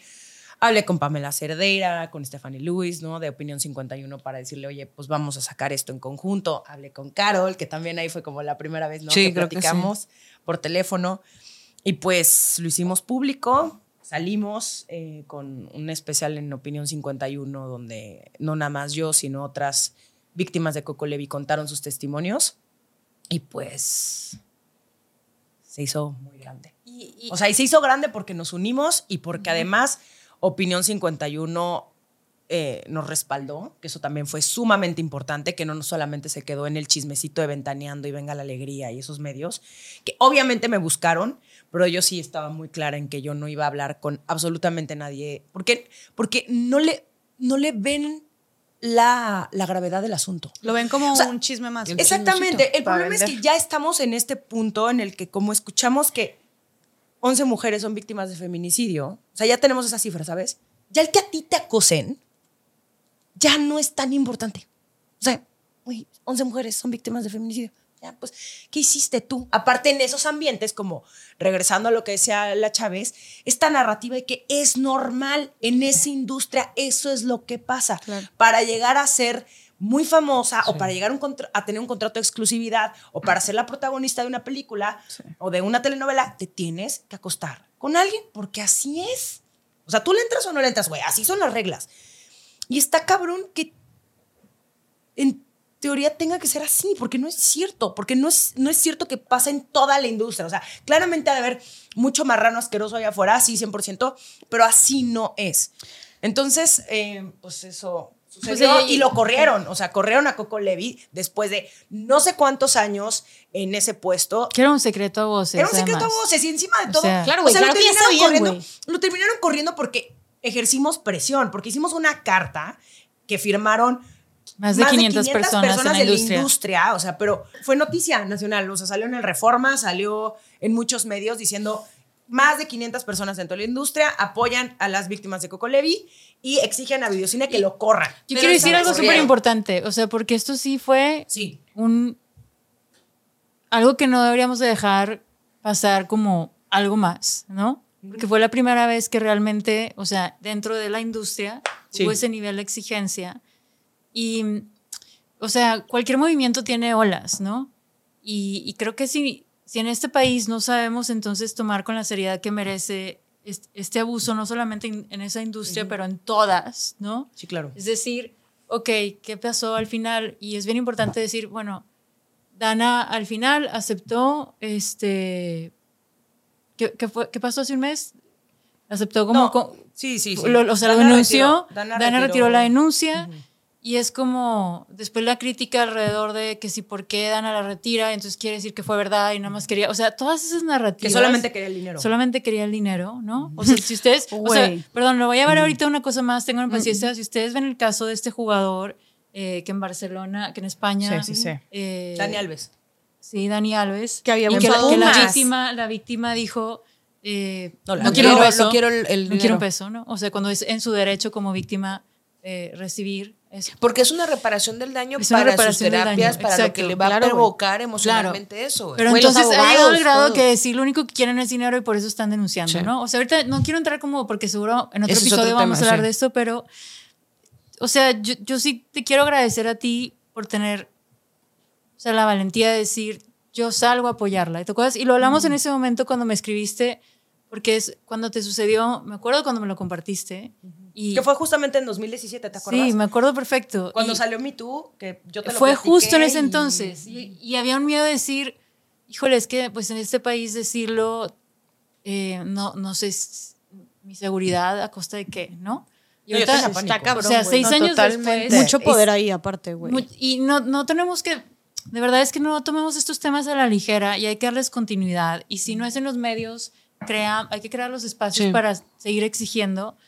Porque, o sea, este es uno de los en miles de casos que suceden día con día y nada más en un país donde el 98% de los casos de abuso sexual no son denunciados y nada más una de cada 10 víctimas denuncian a su agresor, pues quiere, quiere decir muchas cosas, ¿no? Claro. Y de nuevo, si estamos hablando, empezamos a hablar de cultura pop y los medios y todo, es una invitación a todas las personas que consumimos contenido de una forma u otra a exigir, ya sea un programa este, matutino, este, de revista que les llaman estos variety shows, no los de chisme, lo que sea, este, ¿desde qué perspectiva estamos analizando las cosas? Porque hay uf. una.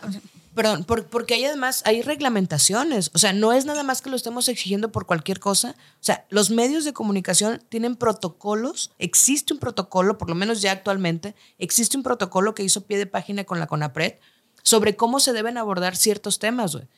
Es un protocolo que está ahí, pero que también nos lleva justo a, entre menos mujeres haya en los espacios de tomas de decisiones, esos protocolos se los van a pasar por el orto porque no les atraviesa directamente, porque no lo ven grave, porque no lo, incluso porque ni siquiera lo dimensionan.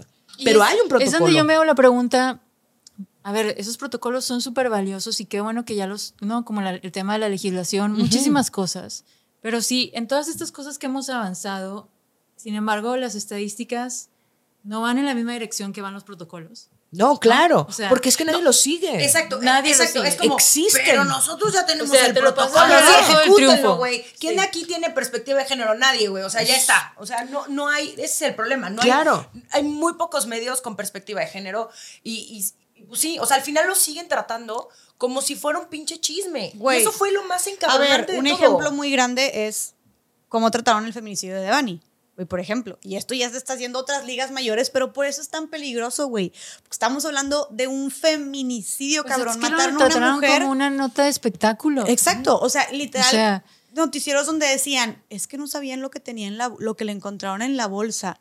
De que, ¿qué, güey? Preguntándole a su papá si era su papá, en el plena entrevista, si era su papá biológico o no. De que, ¿qué chingados te importa? ¿Y qué chingados tiene que ver eso con el feminicidio, huevos, güey? Todas aquí firmamos la petición. ¿verdad? Sí. Sí, todas Sí, firmamos la Sí, petición. pues fue el editorial este del escandalazo. Güey, pero... Ah, es cierto, ya me acordé. Sí, sí, sí. Pero por eso lo peligro. Y luego la gente, ¿qué hace eso? To- a todas las miles, millones de personas que le llegan ese tipo de, porque aparte son noticieros que se ven a nivel nacional, Claro. de güey, empezar entonces a cuestionar a la víctima y empezar a voltear entonces qué hizo mal, dónde estaba, qué tenía, si estaba borracha, drogado, lo que sea, porque tú dices, ¿qué traía en la bolsa? Ay, pues entonces, ¿qué traía en la bolsa? ¿Y, y qué, güey? Lo que traía en la bolsa, entonces justifica el hecho de que la hayan matado o qué chingas, ¿por qué? Porque esa es la conversación. Y por eso ¿Cuál es la diferencia de eso a un caso donde están hablando de, de un acoso de, oye, pero pues ella tal vez se lo buscó? O sea, sigue siendo, por eso es tan peligroso este tipo de discursos revictimizantes, porque de A puede escalar a Z, como del acoso, por ejemplo, a esta Dana,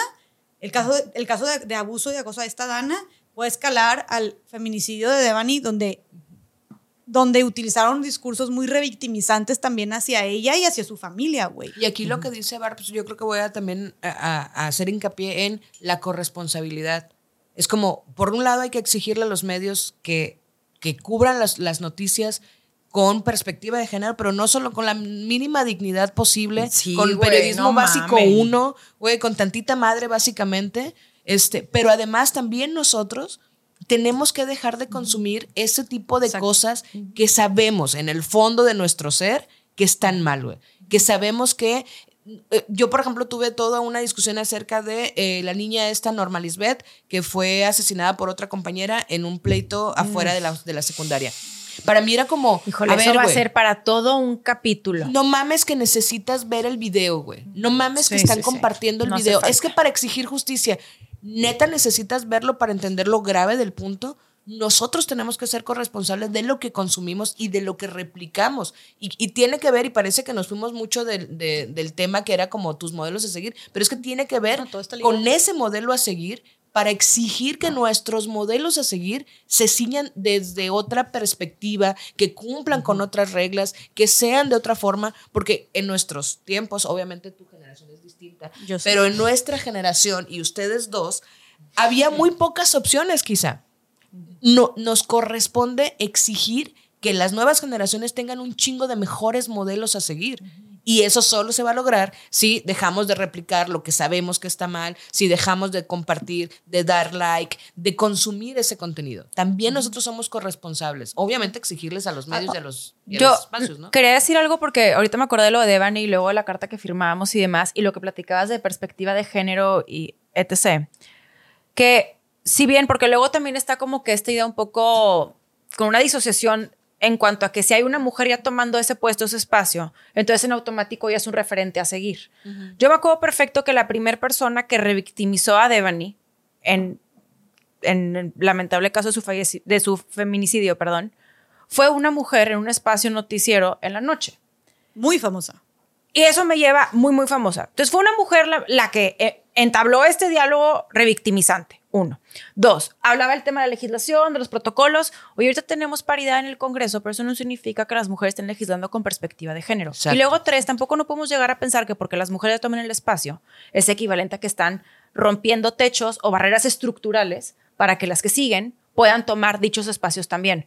Que creo que también es como una reflexión un poquito más como elevadita en cuanto a que qué increíble que estés tomando el espacio, pero tienes que también hacerte un poco consciente o de perdido educarte, construirte, que conste, estamos todas en el mismo proceso, pero para que en efecto sí desempeñes ese rol y ese espacio con conciencia de un montón de factores que están alrededor tuyo.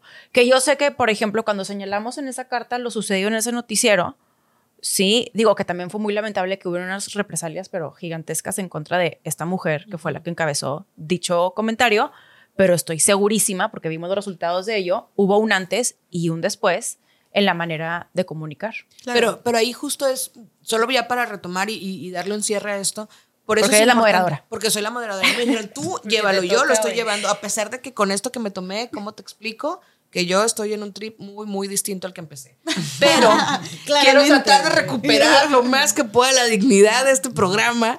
Pero no, es que al final de cuentas creo que tiene que ver con exigir nuestros roles, que nuestros roles a seguir, que nuestros modelos a seguir tengan esa cosa disruptiva que tenían todas, lo que empezamos como super pop y que todas coincidimos en que lo que hacía que a esas mujeres las admiráramos era que habían roto con lo que estaba establecido. De la manera más tonta, tal vez, con los calcetines muy bonitos, Jessica, por cierto. De Yo colores. sé, bebé, yo sé. Yo era fan de Floricienta, que no Es entiendes, por correcto. eso te quiero tanto. Yo lo sé, bebé. Entonces, con- desde los calcetines, desde Punky Brewster, desde Andrea Legarreta y Galilea, que con todo y lo que pudieron o no avanzar, en aquel momento eran un referente fey, güey, que a pesar de que decía que tenía 17 y todos sabíamos, obviamente, que tenía 42, pero como que la valorábamos un chingo, güey, Sí, porque la tu mi verdad, sí. complemento y nos contó cosas muy malas. ¿eh? Azúcar Exacto, es porque tampoco somos la media naranja nadie.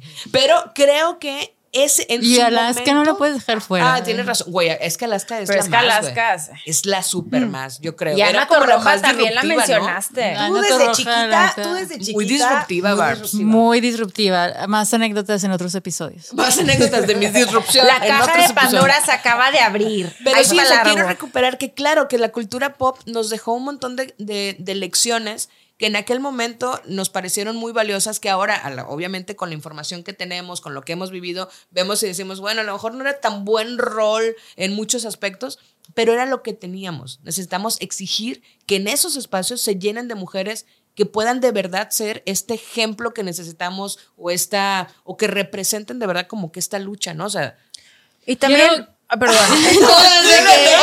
Muy paréntesis. No nada más mujeres, también hombres. Claro, güey. Sí, por favor, gracias. Sí, pero vaya. Sí, en el- ajá, en esta conversación era como mujeres referentes, pero ya ahorita de perdido, también todos estos medios de comunicación tienen que inclusive meterle ojo a Ah, los no, hombres. claro, totalmente. Yo nada más para- nada para más porque cerrar- luego ya sabes que es el típico de que, bueno, entonces nada más las mujeres. No, no, no, no. No, no, pero me- nos Todos referimos a que nuestros roles, Sí. nuestros roles a seguir, obviamente serán una mujer. Yo quiero hacer un comentario de mi etapa del kinder, cuando yo exigí airadamente que me dejaran ser Peter Pan, porque era el bueno de la película. Y querían a huevo que fuera campanita. Maestra Rafa, nunca se lo voy a perdonar. Ay, no, ¿Por qué Caro, tenía ¿es en serio? Claro, güey, pero ¿por qué campanita, güey? El bueno es Peter Pan. Mi rol de género era Peter Pan. Pero bueno, eso me refería a que las mujeres también. Luego tuve que agarrar a Punky Brewster, pues. Pero sí, los hombres también tienen que tomar eh, responsabilidad, pero en este momento nuestros roles obviamente eran sí. ¿no? Queríamos Mujeres. aspirar a eso. Oye, bueno, yo quería re- reforzar lo que dijeron también de, de el poder tan grande que tenemos como consumidores de exigir un cambio y de lograrlo si, si así lo queremos, ¿no? O sea, definitivamente es oferta-demanda, ¿no? Entonces, donde pongamos nuestra La atención... industria de la atención. Li- Literal, donde la, la- la atención es el petróleo del siglo XXI, ¿no? Entonces, donde pongamos nuestra atención, ahí es donde se va a enfocar toda esta industria y toda esta, todo este discurso. Yo siempre uso como, tengo muy como referencia el caso de Nat Campos, ¿no? Que es un influencer que sufrió abuso por otro influencer que era amigo suyo y salió a denunciarlo como años después y fue todo un revuelo porque pues eran dos personas sumamente conocidas y estaban aparte en la misma agencia y luego resulta que como que la agencia en su momento no la ayudó y la revictimizó y amigos que ella creía, o sea, que ella creía tener que tenían en común con su agresor porque eran amigos antes, como que no le creían a ella o lo defendieron a él. Un calvario que vivió y ella subió como este video contando la historia de su abuso muy valientemente a YouTube y en su momento una revictimización tan grande hacia ella en los medios de comunicación, en los medios de comunicación también, en los noticieros como más top este, y, más vistos a nivel nacional, donde todo el tiempo, y, y las mismas mujeres y muchas que yo creo que son este, las conductoras que más conocemos en México, cuestionaban que pues porque se había puesto muy borracha, que pues porque se había ido con él, que pues porque, o sea, todo eso, ¿no? Entonces, me acuerdo que fue tanta también, y eso es, y por eso insisto en nuestro poder como consumidores, fue tanta la indignación de muchas personas de tirarles a, a estos conductores y a estas conductoras, de decir, güey, ¿cómo te atreves a hacer esos, eh, esos comentarios tan revictimizantes en público, no? Después de que esta chava está saliendo llorando, contando su abuso y todavía le echas la culpa a ella, lo mismo de siempre, que a ellos no les quedó de otra más que literalmente en ese, o sea, creo que no fueron pasaron ni 24 horas, que subieron un video pidiendo disculpas, al día siguiente creo que en el programa también pidieron disculpas, ¿no? Y obviamente estoy muy segura que a partir de ese momento empezaron a llevar estas, este tipo de notas también tan delicadas de una manera muy diferente, ¿no? Entonces, sí tenemos ese poder de como exigir un cambio y de crear este antes y después, no solamente en nuestros discursos y narrativas, sino también en los de los medios de comunicación, pero sí también nos atrevemos a levantar la voz y a ser más exigentes con lo que estamos consumiendo, ¿no? El cuarto poder ya no es el cuarto poder, ¿no? O sea, la prensa siempre ha sido conocida como el cuarto poder, pero han cambiado tantas las formas en las que consumimos la información, en el que consumimos el contenido, que la prensa tiene que entender que ya no es el cuarto poder. O sea, el poder realmente está de este lado y lo hemos visto con un montón de casos en el que cuando levantamos la voz, en el que decimos, a ver, yo ya no estoy Sí. dispuesta a consumir esta basura, ni a que lo trates de esta forma, ni a que, te, ni a que lo menospreces, ni a que nada. Entonces, cuando entendamos ese poder que tenemos ahora nosotros y que de verdad lo usemos bien, como dijo el tío Ben en El Hombre Araña, porque un gran poder conlleva Conlleva una gran responsabilidad. responsabilidad. Cuando entendamos esa gran responsabilidad, de verdad, Uncle Ben. es correcto y, el- y lo mataron al pobre. Tenía que tener razón. Entonces, creo que tenemos que ser bien conscientes de ese poder, o sea, de, de que podemos cambiar las narrativas. Quiero decir una, dos, tres cosas, a lo mejor a ver si me acuerdo de las tres. Es la primera, esto que dice Jess, es bien importante también reconocerte a ti por levantar la voz. Tú hiciste en ese momento un video, un reel, donde señalaste es, es la revictimización que hubo en ese caso, específicamente no solamente en el programa de hoy, ¿no? Pero de otras conductoras y fue, fue un video que fue viral, le dio la vuelta, ¿no? A- a- o sea, lo vimos muchas personas y, o sea, sí quiero decir gracias porque, ¿qué fue? Hace dos años, ¿no? Un año y medio, dos. O sea, se requiere, y de nuevo, sí se requiere mucha valentía también exigir y decir, oigan, esto, esto no está bien. Y el segundo punto quiero decir es que espero, porque lo que hablábamos hace rato, claro que en su momento estaban haciendo las cosas muy distintas para sus tiempos y, y yo creo que cuando dejas de crecer te pierdes la oportunidad también de aprender. Estamos en constante ¿no? construcción, como dice Eren, aprendizaje, ¿no? No quiere decir que tengamos todas las respuestas. Y lo que sí deseo, al menos para mí y a lo mejor para todas nosotras, es que el momento que llevemos más años haciendo lo que estamos haciendo, estemos dispuestos a aprender que a lo mejor hay, hay formas, ¿no? También de seguir comunicando otras Claro. cosas. Eh, y la tercera agregaría, y un poco rescatando ciertos modelos a seguir que no necesariamente fueron de nuestra generación, pero que creo que sí nos abrieron las puertas a muchas y a muchos desde diversos lugares. Eh, Quiero rescatar dos nombres. Para mí una sería Chabela Vargas.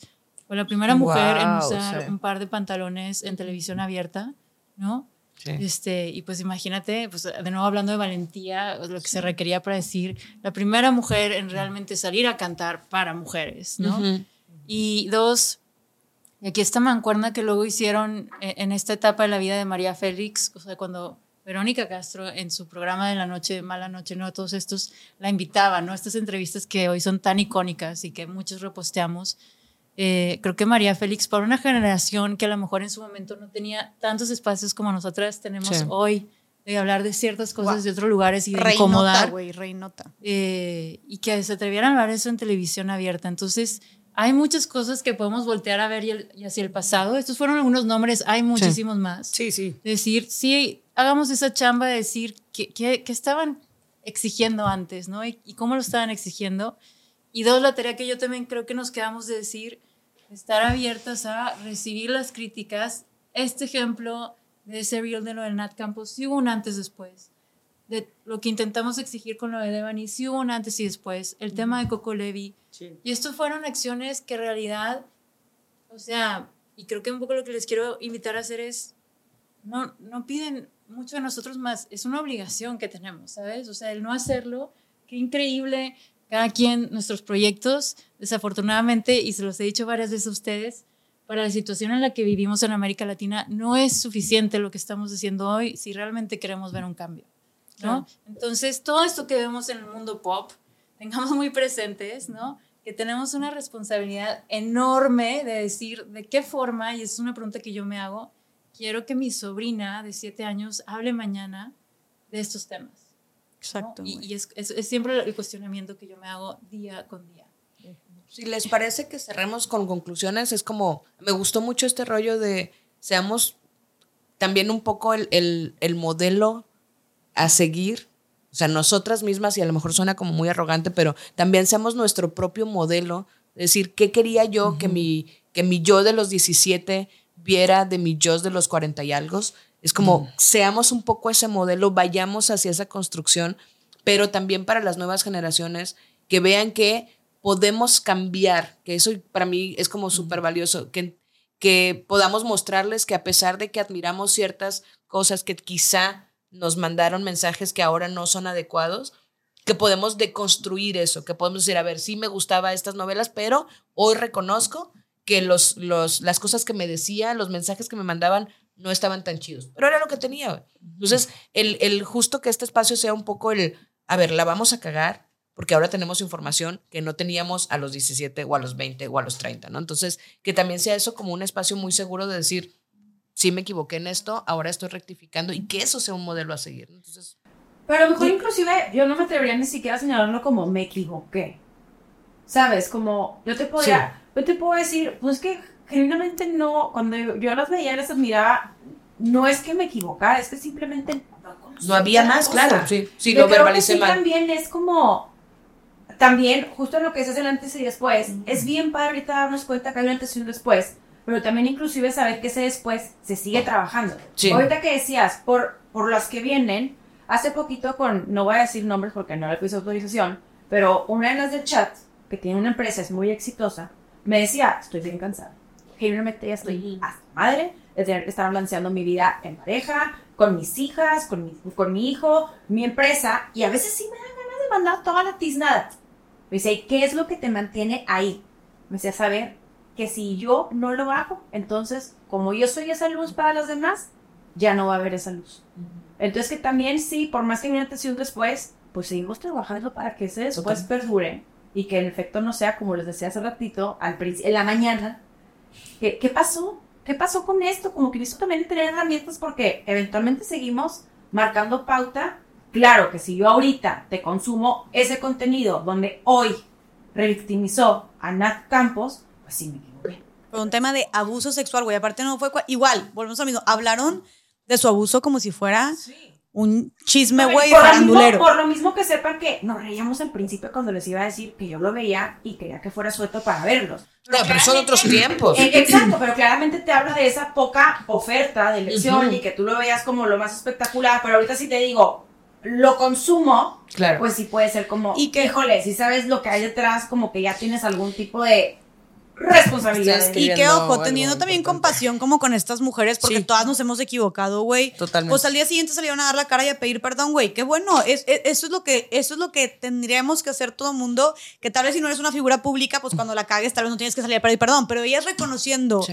el, el- el poder e influencia que tienen, al día siguiente salieron a dar la cara y decir, güey, la cagué, fue súper revictimizante, sharara, no sé qué. Entonces, eso se reconoce también y lo importante más allá de la disculpa es que a partir de ahí no reprodujeran discursos revictimizantes. Creo que también ahí es, inclusive luego ya, ya, ya voy a cerrar con esto, lo siento. Pero también dimensionar y ser conscientes de la estructura de poder en la que ellas también le responden. Claro. Porque no es como que su programa voy a dictar la, la línea editorial. También hay que entender el trasfondo, el detrás de cámaras, cómo sucede, qué sucede, para que en efecto el día de mañana la misma producción diga, oye, no te quiero cuidar, y fíjate que ya esto no hay que decirlo, porque en efecto ya hay un cuarto Ujú. poder, que no somos nosotros, es la audiencia, y se nos va a mi channel. Sí, Eh, yo nada más quiero agregar algo eh, que me quedé pensando mucho en lo que estaban diciendo y el, creo que es- esta es una invitación a todas las personas que nos están viendo, el cómo puedes, el, cómo puedes elegir hoy por ti, pero también pensando en otras mujeres, porque hoy puedes ser una persona eh, pública o una persona famosa o una actriz o una influencer, pero mañana puede ser tú. Entonces también como el no ser esa persona culera que está nada más viendo y disfrutando del sufrimiento ajeno, güey, ¿no? Eh, ser muchísimo más conscientes y esto que tú dices, Jess, o sea, el que no tenemos todas las respuestas, pero reconocer cuando la regamos y decir, quiero aprender más, ¿no? Y le pido una disculpa a esta persona a la que le dije un comentario que tal vez estaba fuera de lugar. Hay una frase que si me permiten cerramos con esa y este Nada más quiero decir una cosa. Ah, entonces no me permiten, vamos a, a escuchar a Jessica No te y ahorita permito, me permiten. discúlpame, pero no te permito. te puedo decir una cosita súper rápido. Oiga, última. joven. Oye, no, nada más creo que, o sea, ahorita dimos muchos ejemplos de cómo, lo- de Coco Levi, lo que firmamos todas, lo que firmamos también todas y todas fuimos a- después de lo de Devan y el video que hice de lo de Natcam, pero creo que para, o sea, también una invitación a, como decimos, de como consumidores, este poder e influencia que tenemos como masa es eso, es como, o sea, es de manera masiva, o sea, no esperemos como, ay, güey, esto está súper mal, esto está súper victimizante, esto está súper violento, súper cosificador o lo que tú quieras, este discurso en, en, en medios, ojalá y alguien hable de eso. Es como, no tienes que ser un influencer o tener una persona con números para decir, güey, esto está súper mal. O sea, que le des reportar en redes sociales, que pongas tu comentario como usuario, ¿no?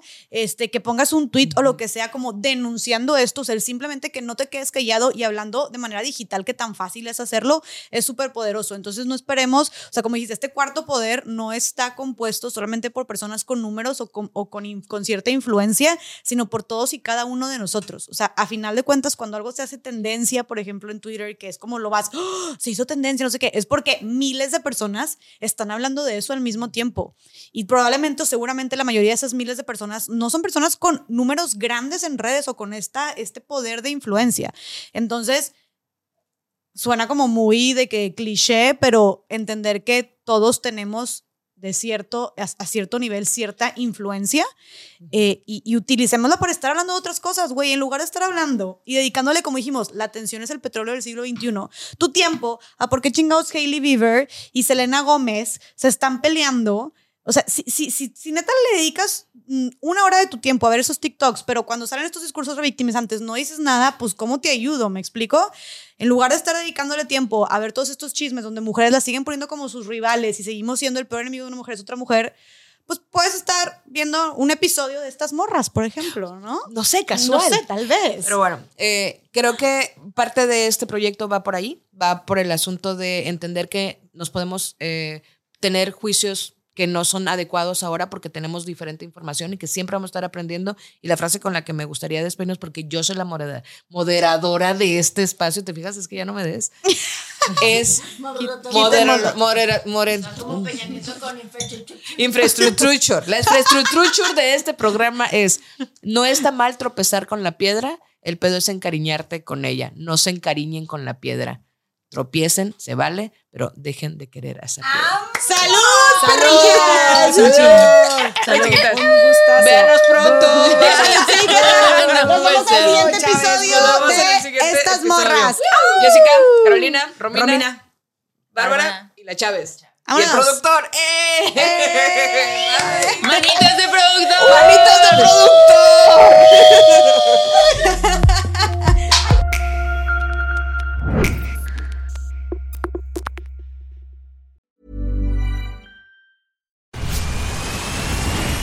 Where's that dust coming from? Still finding debris after vacuuming? Eufy X10 Pro Omni Robot Vacuum has 8,000 PA of powerful suction to remove debris deep in carpets. And it's totally hands free. Want to know more? Go to eufy.com. That's EUFY.com and discover X10 Pro Omni, the best in class all in one robot vacuum for only $799.